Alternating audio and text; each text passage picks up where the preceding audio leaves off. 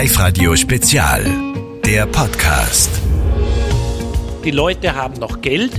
Die Leute können auch einkaufen gehen. Und das war nicht immer so. Das war Mitte der 70er Jahre oder Anfang der 80er Jahre schlechter und schlimmer. Damals war auch sehr hohe Arbeitslosigkeit, die wir heute auch noch nicht haben. Wie schlimm kommt es wirklich? Die Teuerung spürt inzwischen wohl jeder von uns beim Einkaufen, beim Tanken oder auch bei der Frage, ob sich in den Ferien noch ein Urlaub ausgehen wird oder nicht. Was können wir aber tun? Sollen Kreditnehmer zum Beispiel ihr Spartes in den Kredit hineinzahlen? Vielleicht sogar gewisse Versicherungen noch einmal überdenken? All das sind unbequeme Fragen, die aktuell aber wichtig sind, weil sie jeden von uns betreffen. Mein Name ist Philipp Kranbacher, ich bin Redakteur bei Live Radio und und all diese unbequemen Fragen klären wir in der kommenden halben Stunde mit dem Finanzexperten Jürgen Huber von der Uni Innsbruck. Vielen Dank, Herr Kranbacher, für die Einladung. Leitzins steigt, Inflation steigt, die Preise im Supermarkt steigen. Ähm, vielleicht können Sie es ein wenig einordnen für uns. Wo genau stehen wir denn da jetzt wirklich aktuell? Wie ist es auch bezogen auf die Vergangenheit? Wann hat es das zuletzt gegeben und wo geht das Ganze noch hin? Mhm, eine, eine sehr gute Einstiegsfrage. Tatsächlich ist das, was wir jetzt gerade erleben, dieser Anstieg der Inflation auf mittlerweile ja zehn Prozent oder über zehn Prozent, etwas, was keiner von uns zu seinen Lebzeiten schon erlebt hat. Lange hat man gesagt, seit den 70er Jahren war es nicht so. Also mittlerweile ist es schlimmer. Das heißt tatsächlich, so einen Anstieg und so einen hohen Inflationslevel haben wir seit dem Ende des Zweiten Weltkriegs nicht gesehen seit der, dem damaligen völligen Zusammenbruch der Wirtschaft. Das heißt, wenn ich Sie richtig verstehe, wir sind aktuell bereits an einem Punkt, wie wir seit dem Zweiten Weltkrieg nicht gewesen sind. Äh, mit der Inflation ja, mit der, mit der Trübheit des Wirtschaftsausblicks noch nicht. Also wir sind äh, tatsächlich läuft die Wirtschaft noch, die Leute haben auch noch Geld, äh, denn es gab sehr viele Hilfen, es gab Corona-Hilfen, die Leute haben teilweise auch gespart, weil erstens die Zeit unsicher war, weil man nicht wusste, wie geht's weiter. Dann gab's Hilfszahlungen, Teuerungsausgleich, äh, Klimascheck und so weiter. Das heißt, die Leute haben noch Geld, die Leute können auch einkaufen gehen und das war nicht immer so. Das war Mitte der 70er Jahre oder Anfang der 80er Jahre schlechter und schlimmer. Damals war auch sehr hohe Arbeitslosigkeit, die wir heute auch noch nicht haben. Also die gesamtwirtschaftliche Lage ist nach wie vor halbwegs okay.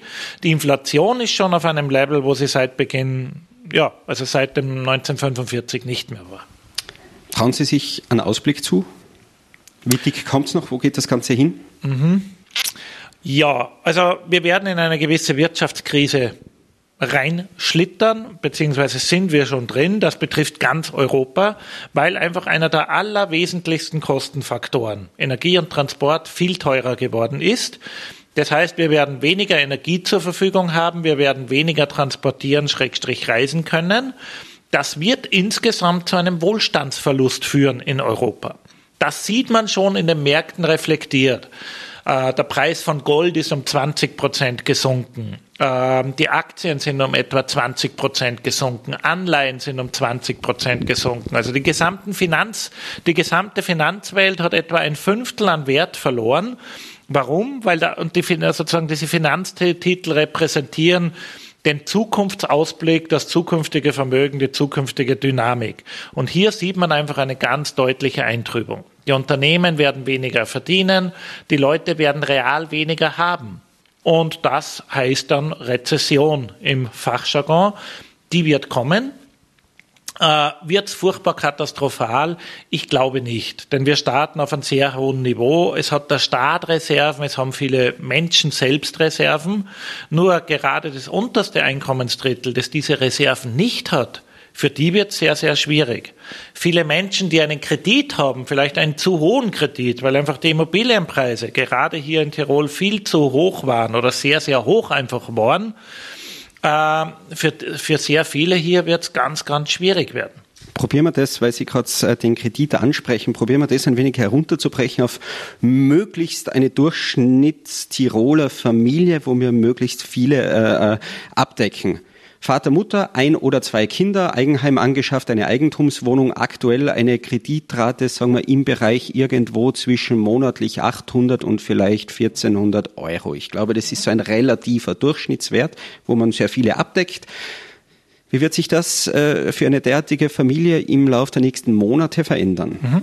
Ja, da müssen wir ganz kurz, also die Rahmenbedingungen sind sehr gut und sehr richtig. Das heißt, wir reden von einer Kredithöhe von etwa 200 bis 250.000 Euro, für den man 1000 Euro ähm, Rate rückzahlt, noch etwa die nächsten 20 Jahre. So wäre es gedacht.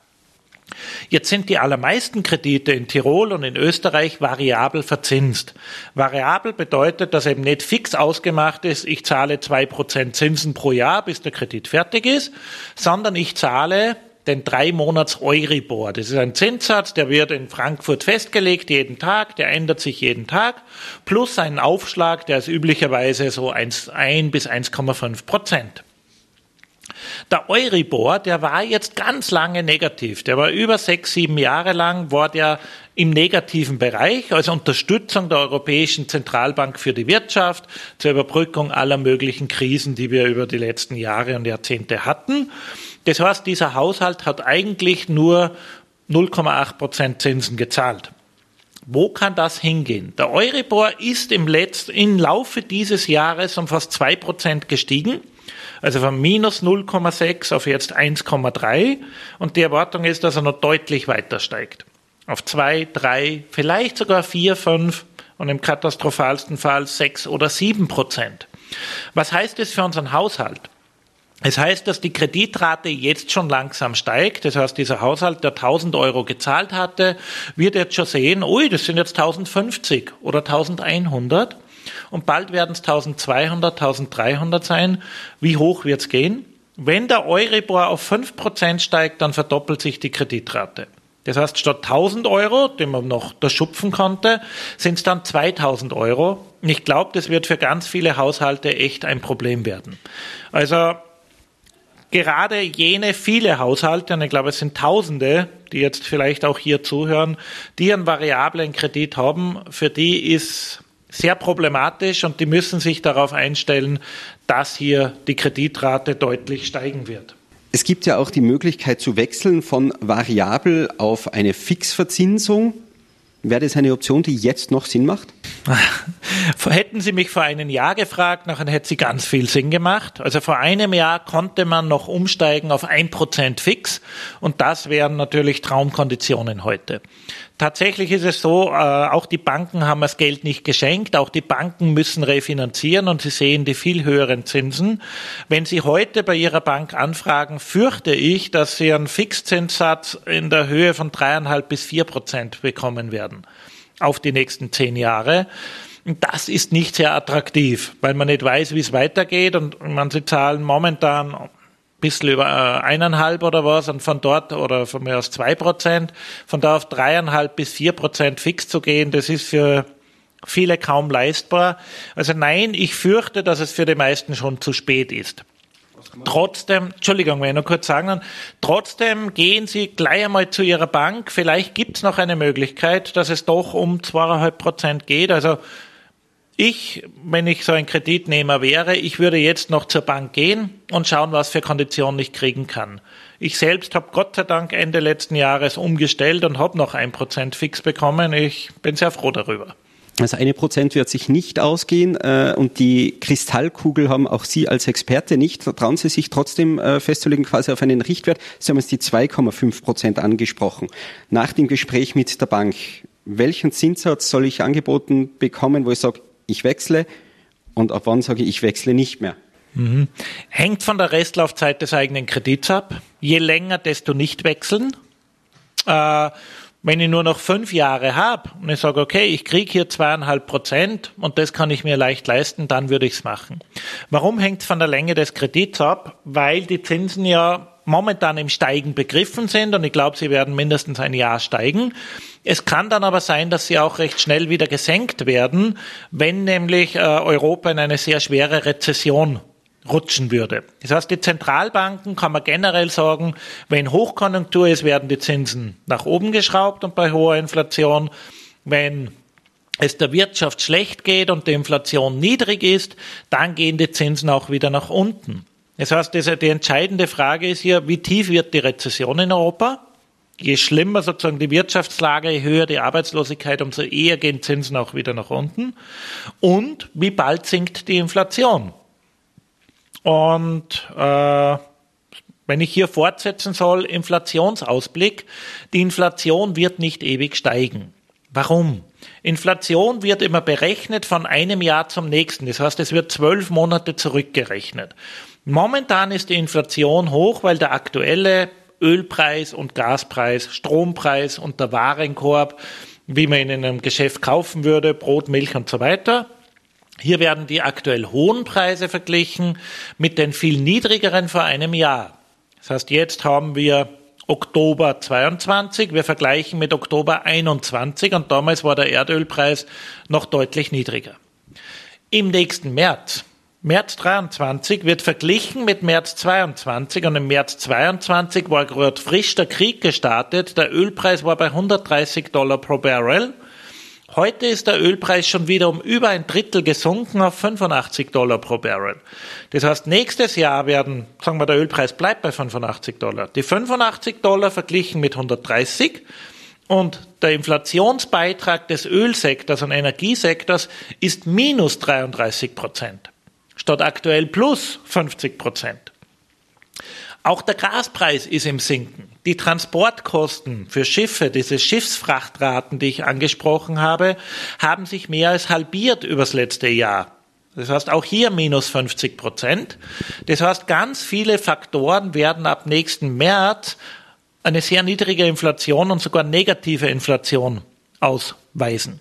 Das heißt, wenn man hergeht und sagt, der Energiesektor macht 10% im Warenkorb der Inflation aus und dort haben wir minus 40% dann haben wir minus 40% bei 10% Gewichtung. Das heißt, alleine das reduziert uns die Inflationsrate um 4 Prozentpunkte. Das heißt, die Inflation, sagen wir, die steht bei 8% minus 4, dann haben wir nur noch 4% Inflation. Und sinkende Inflation heißt dann Entspannung nach einer gewissen Zeit auch beim Zinssatz? Ja. Das heißt, dass die EZB keinen so großen Druck mehr verspürt. Das heißt, die Europäische Zentralbank erhöht ja momentan die Leitzinsen nur, um die Inflation in den Griff zu kriegen. Und da das ab spätestens ab nächsten März schon automatisch sehr viel passieren wird, bin ich sehr optimistisch, dass ab März dann die Zinsen nicht mehr so dramatisch steigen. Äh, die Zentralbank ist meistens ein bisschen träge und es kann sein, dass sie die Zinsen dann zu lange ein bisschen erhöht. Das gab es historisch immer wieder, dass sie zu spät rauf und zu spät runtergegangen ist. Ist auch jetzt der Fall. Sie ist zu spät dran mit den Zinsen erhöhen. Eigentlich um, um zwei Jahre zu spät. Umgekehrt würde ich jetzt die Zinsen gar nicht mehr weiter erhöhen, weil wir meines Erachtens ohnehin schon in der am Beginn der Rezession sind und zweitens äh, die, äh, die Inflation automatisch ab nächsten März sinken wird. Die Aussichten für Kreditnehmer, Sie haben jetzt ein wenig, so ein bisschen ein, ein, Licht am Ende des Tunnels, ein mögliches zumindest skizziert. Die Aussichten sind dennoch relativ düster. Ähm, bleiben wir wieder bei, der, bei unserer Tiroler Durchschnittsfamilie. Äh, es gibt sehr häufig äh, etwas Angespartes, laufende Lebensversicherungen, Pensionsvorsorgen etc., wo es immer wieder vielleicht auch Auszahlungsmöglichkeiten zwischendurch gibt. Nach alle fünf Jahre kann man sich 3.000, 4.000, 5.000 Euro auszahlen lassen. Wären das Dinge, wo Sie sagen, äh, alles auszahlen lassen, alles in den Kredit hineinzahlen. Je niedriger die Kreditschulden, desto niedriger auch die Zinsen. Wäre das ein Vorgehen, wo Sie sagen, das macht Sinn? Oder sagen Sie eher, na, na, Lebensversicherungen, Pensionsvorsorgen etc., alles belassen, wo es ist und wie es ist? Mhm. Nein, tatsächlich würde ich das als durchaus sinnvoll erachten. Also die Kreditschuld zu reduzieren macht absolut Sinn. Und bei variabel verzinsten Krediten kann man das ja nach Belieben. Auch bei fix verzinsten ist die Strafzahlung minimal, also nur ein Prozent. Also ja, ich wäre absolut dafür, Kreditschulden zu reduzieren, wenn man das tun kann. Und äh, äh, eine Möglichkeit, also wenn es da Möglichkeiten gibt, in Lebensversicherung, Pensionsversicherung, das durchaus zu machen. Ich will auch keine Panik schüren. Man muss sich schon bewusst sein, Inflation hilft grundsätzlich jedem, der Schulden hat. Denn wenn wir zehn Prozent Inflation haben, dann steigen ja sozusagen alle, äh, alle Geldbeträge werden um zehn Prozent reduziert in ihrem Wert. Meine Ersparnisse am Konto werden um zehn Prozent weniger, meine Kreditschuld aber auch irgendwo. Vor allem, wenn irgendwann mein Einkommen auch steigt um zehn Prozent. Also es werden jetzt die, die, die, die geringsten Pensionen um zehn Prozent angehoben, andere Pensionen um fünf, sechs, sieben, acht Prozent. Das heißt, die meisten Leute bekommen ja mehr Geld. Detto äh, gibt es gerade die Metallerlohnverhandlungen und über die nächsten Monate für alle Branchen wird es Lohnerhöhungen geben. Ob die am Ende bei 6, 7, 8 oder gar 10 Prozent liegen werden, traue ich mich nicht zu prognostizieren. Darf ich an diesem Punkt nur kurz einhaken? Ich kenne es aus meinem persönlichen Umfeld von vielen Menschen, die jetzt natürlich bei ihren Chefs äh, gewesen sind, gesagt haben, Inflation etc., mehr Geld, wo natürlich eine Argumentation vieler Chefs ist, Moment einmal, wir bezahlen ja selber mehr für Strom, für was auch immer, für viele Teile. Wir können genau in dieser Situation, wo wir so viel mehr Kosten zu tragen haben, jetzt nicht auch dir noch mehr Lohn bezahlen. Das geht im Moment nicht. Wer hat mehr Recht? Ja. Beide haben recht. Auch ich war bei meinem Chef und ich habe genau dasselbe gehört. Also auch ich habe einen Chef an der Uni. Da hat man gesagt, geht nicht. Die Uni hat auch Mehrkosten in Millionenhöhe für Strom etc. Äh, also ja, es ist auch für die Unternehmer schwierig. Sehe ich absolut ein. Äh, andererseits, äh, steigen natürlich auch die Einnahmen vieler Unternehmer. Das heißt, wenn, wenn Restaurantpreise steigen, Hotelpreise steigen, äh, Strompreise, viele ähm, haben durchaus auch mehr Geld und glücklicherweise haben wir dann auch kollektivvertragliche Regelungen. Also ich bin schon sehr optimistisch, dass praktisch alle Arbeitnehmer in Tirol innerhalb des nächsten Jahr, halbe, halben Jahres bis Jahres schon zwischen fünf und acht Prozent mehr an Gehalt kriegen können. Das entlastet dann auch. Nur, das ist relativ spät. Die Stromrechnungen, die Gasrechnungen und die Kreditraten steigen jetzt schon. Das heißt, man muss jetzt vielleicht wirklich für ein halbes Jahr, dreiviertel Jahr überbrücken. Und da macht, wie vorher von Ihnen angesprochen, es durchaus Sinn, Reserven, wenn man solche hat, Pensionsfonds oder sonst wo, durchaus zu nutzen, um da zu überbrücken.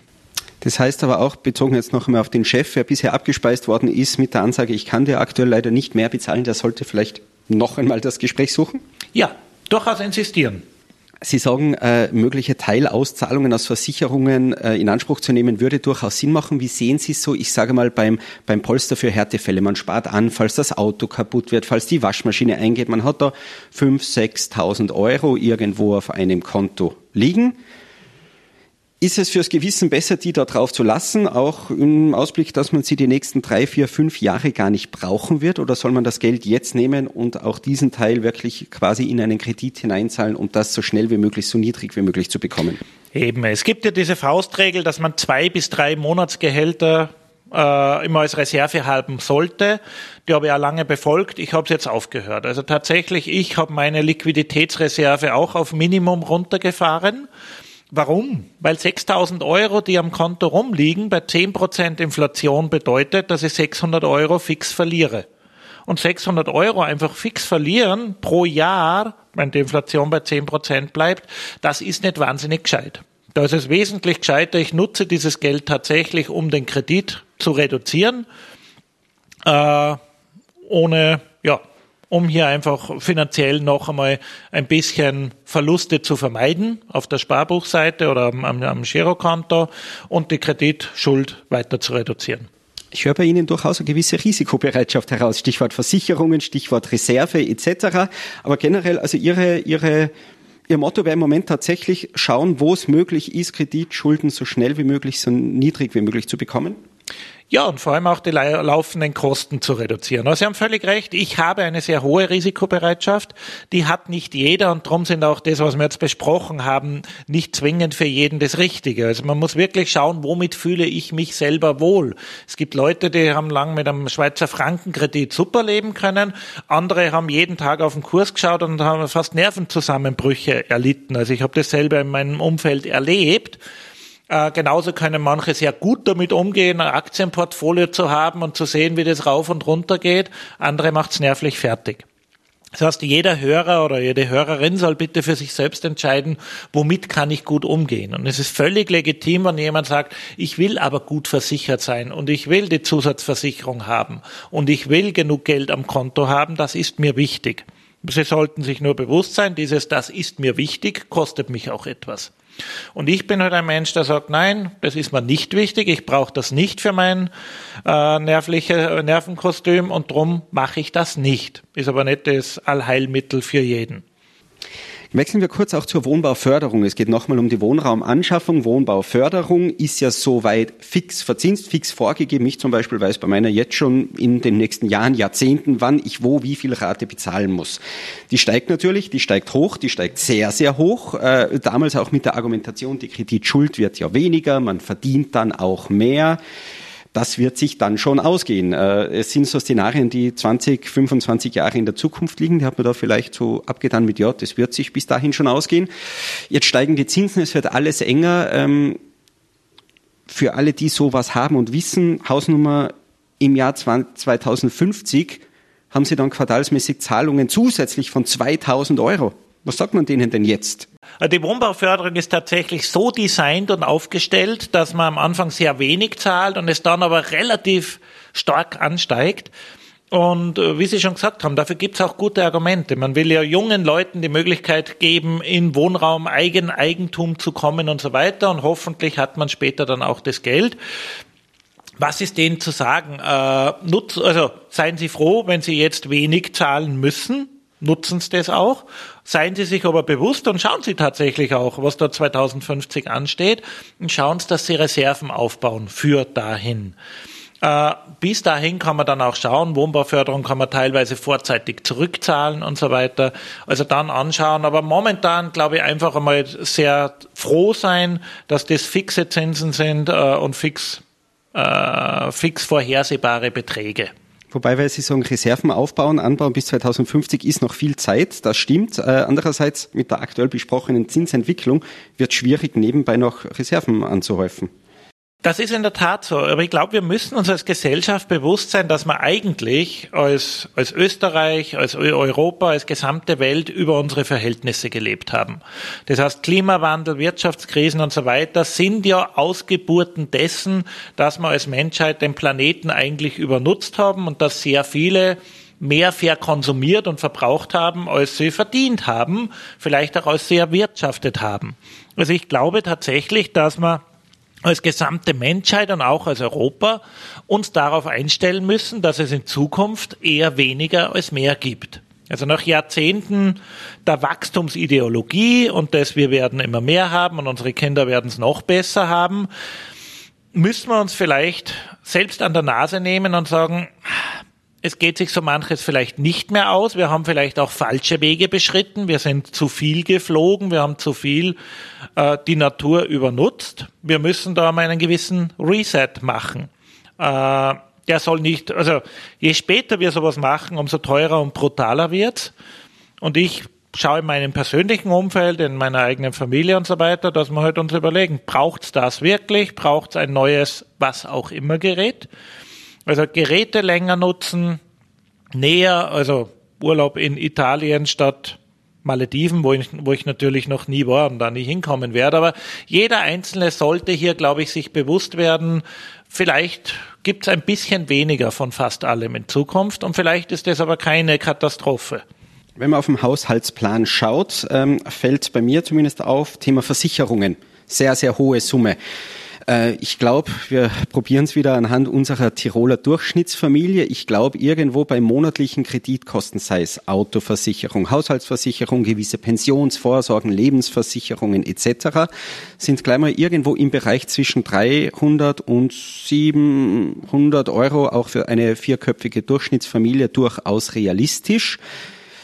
Macht es hier Sinn, noch einmal ganz genau hinzuschauen? Gibt es gewisse Pensionsvorsorgen, weil man sagt, für die Zukunft, man weiß ja nicht, was kommt. Was man weiß, jetzt kommt's dick, jetzt wird's schwierig, da gewisses Einsparungspotenzial zu suchen? Ja, vermute ich schon. Also meine persönliche Herangehensweise ist schon sehr lange, nur existenzielle Risiken zu versichern. Also ich habe tatsächlich nicht mehr als das absolute Minimum, Haus, Auto, fertig.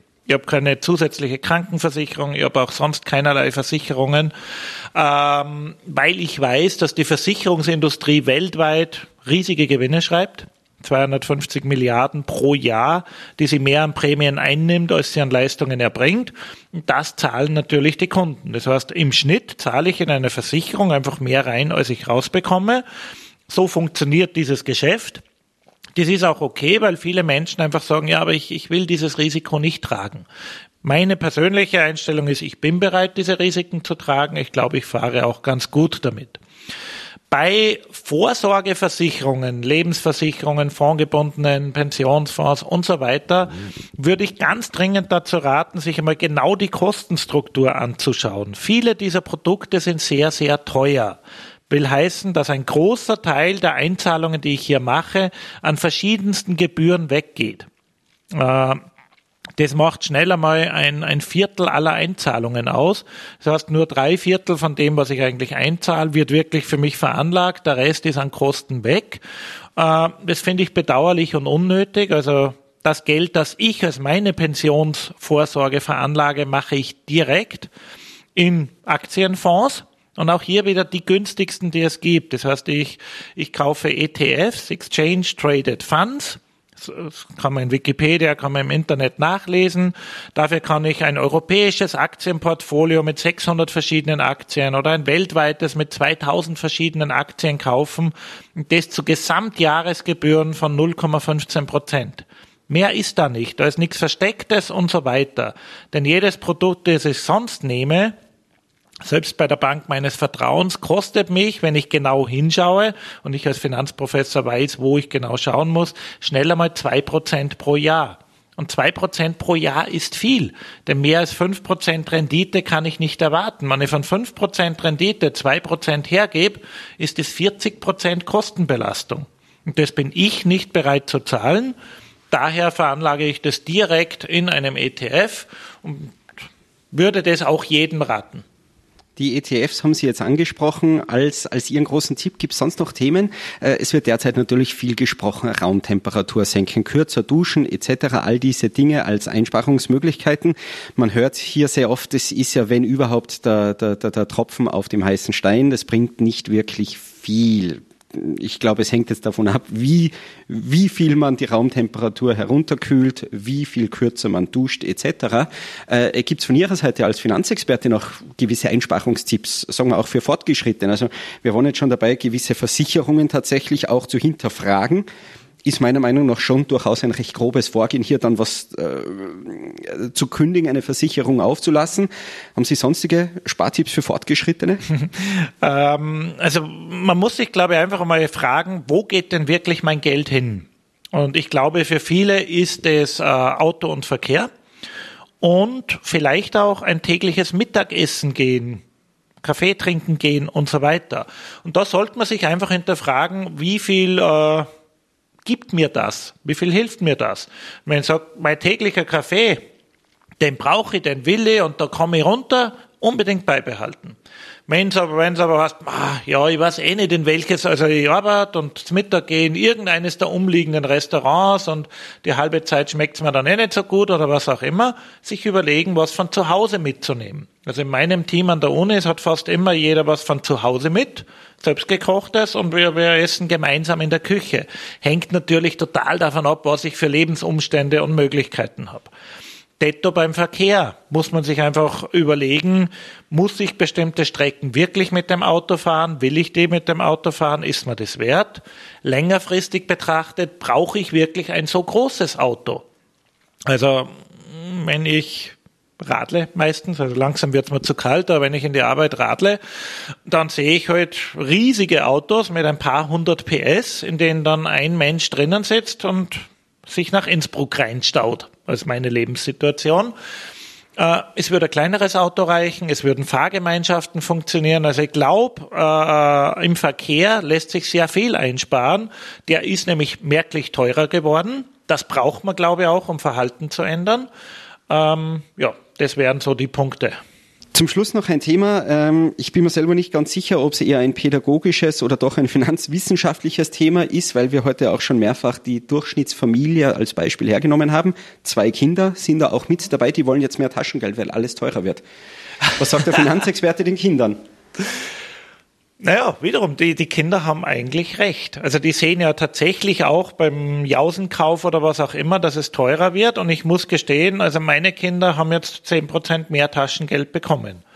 Also ich, ich kann da nicht davon abraten, sondern es macht irgendwo schon Sinn. Also wenn die Kinder so weit sind, weil sie Teenageralter sind und verstehen und sehen, die Preise sind gestiegen und die Pensionen steigen um zehn Prozent und die Gehälter steigen, ich will eigentlich auch mehr, finde ich das legitim.